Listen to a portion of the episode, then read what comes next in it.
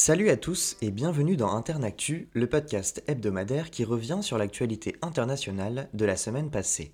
Au programme dans cet épisode.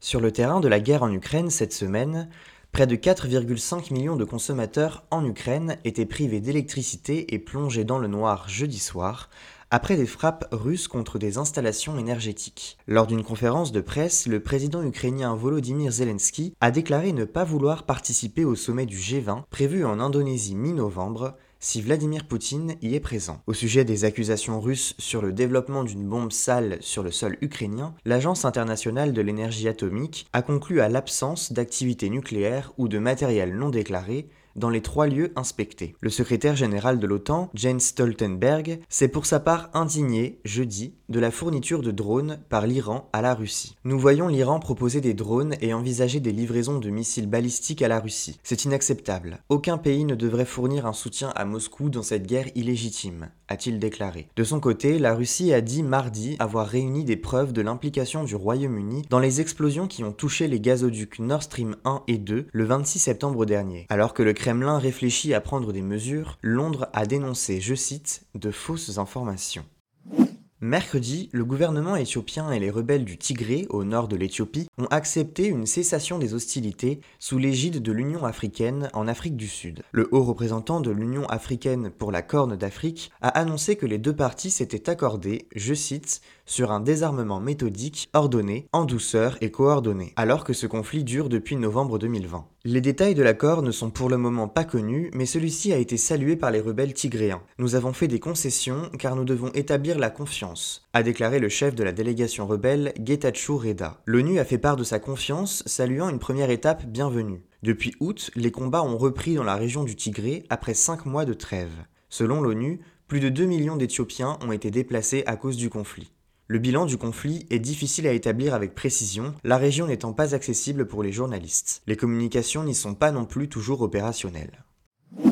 Son retour au pouvoir n'est plus hypothétique. Benjamin Netanyahou, 73 ans, ancien Premier ministre israélien, a vu son parti, le Likoud, arriver en tête des élections législatives de mardi. Mercredi matin, des résultats partiels accordaient 65 sièges au bloc conservateur emmené par Netanyahou sur les 120 sièges que compte la Knesset, le Parlement israélien. Le Likoud a fait alliance avec Bezalel Smotrich et Itamar Ben-Givre, deux hommes politiques d'extrême droite, parvenus à doubler leurs sièges. Nous avons remporté un énorme vote de confiance de la part des citoyens d'Israël. Ces mots, celui qui est surnommé Bibi les a prononcés mardi soir, alors que ces élections législatives sont les cinquièmes organisées dans le pays depuis 2019. Jeudi, c'est finalement 64 sièges qui ont été reconnus par la commission électorale comme revenant au bloc conservateur. Le premier ministre centriste sortant de l'État hébreu, Yair Lapid, a félicité le vainqueur. Je cite L'État d'Israël est au-dessus de toute considération politique. Je souhaite à Netanyahou la réussite pour le bien du peuple d'Israël et l'État d'Israël. Le bloc de Yair Lapid a, pour sa part, obtenu 51 sièges au Parlement.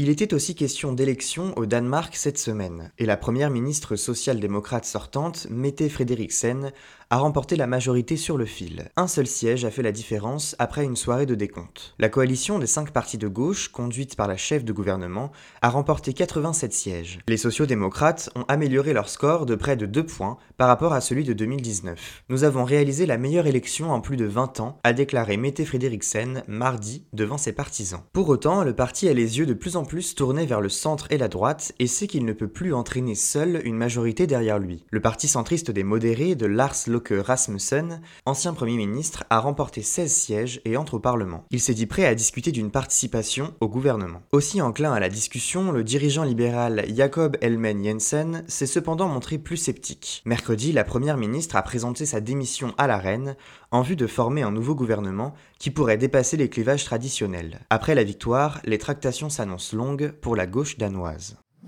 Aux États-Unis, à quelques jours des élections de mi-mandat, l'homme soupçonné d'avoir agressé le mari de la chef des démocrates au Congrès, Nancy Pelosi, a plaidé non coupable mardi. David De Pape, c'est son nom, a révélé aux enquêteurs qu'il voulait s'attaquer à d'autres personnalités politiques américaines. Placé en détention provisoire, cet homme de 42 ans a interdiction de s'approcher à moins de 135 mètres de la maison des Pelosi à San Francisco, où l'agression s'est déroulée vendredi dernier. Il avait pour objectif, je cite, de briser les rotules de l'élu si elle n'avouait pas les mensonges du camp démocrate. Mais Nancy Pelosi était à Washington ce jour-là. Le suspect a dit être parti en mission suicide. Vendredi dernier, muni d'une corde, de gants et de rubans adhésifs, il s'est introduit dans la maison du couple. Avec un marteau, il a fracturé le crâne de Paul Pelosi, 82 ans, qui a eu le temps de prévenir la police. Lundi soir, la procureure de San Francisco a annoncé de nouveaux chefs d'accusation à l'encontre de David de Pape, notamment tentative de meurtre et cambriolage, outre tentative de kidnapping. Ces derniers mois, il avait partagé sur les réseaux sociaux des publications complotistes affirmant que l'élection présidentielle de 2020 avait été volée. Nancy Pelosi, déjà ciblée par les manifestants ayant assiégé le Capitole le 6 janvier 2021, se trouve fréquemment au cœur de diverses théories du complot,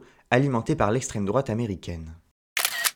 Luis Ignacio Lula da Silva, c'est le nom de la personnalité de la semaine. Dimanche dernier, cette figure emblématique de la gauche brésilienne a remporté l'élection présidentielle face au président d'extrême droite sortant, Jair Bolsonaro. À 77 ans, Lula va regagner le palais présidentiel de Brasilia après deux précédents mandats à la tête de l'État de 2003 à 2010. Ce retour politique, pour le moins inédit au Brésil, n'avait pourtant rien d'évident. Le chef de file du Parti des travailleurs avait été condamné pour corruption dans le cadre du scandale Lavage Express. Son incarcération avait duré 580 jours, d'avril 2018 à novembre 2019. Se disant victime d'un complot, Lula a vu ses condamnations annulées par la Cour suprême en mars 2021, sans pour autant être innocenté. Ce lui a permis de se lancer dans sa sixième campagne présidentielle. Né en 1945 au sein d'une famille d'agriculteurs pauvres, Lula est le cadet d'une fratrie de 8 enfants. Ouvrier métallurgiste, il perd son auriculaire gauche dans un accident de travail. À 21 ans, il rejoint le syndicat des métallurgistes et conduit les grèves de la fin des années 1970. Il cofonde le Parti des travailleurs dans les années 1980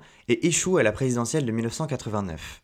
Victorieux en 2002, il est réélu en 2006. Ses ambitieux programmes sociaux ont sorti près de 30 millions de Brésiliens de la misère. Il a également accentué la stature internationale du Brésil par l'organisation du Mondial de football en 2014 et des Jeux olympiques de Rio en 2016. Détesté par une partie des Brésiliens, Lula reste aimé par la population venant des régions pauvres du Nord-Est. Son rival défait, Jair Bolsonaro, s'est engagé mardi soir à respecter la Constitution tout en se gardant de reconnaître sa défaite.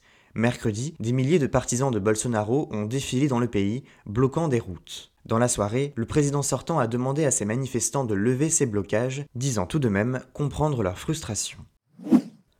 C'est la fin de cet épisode d'Internactu. Vous pouvez retrouver ce podcast sur toutes les plateformes d'écoute. On se retrouve la semaine prochaine pour un nouvel épisode. Et en attendant, restez informés.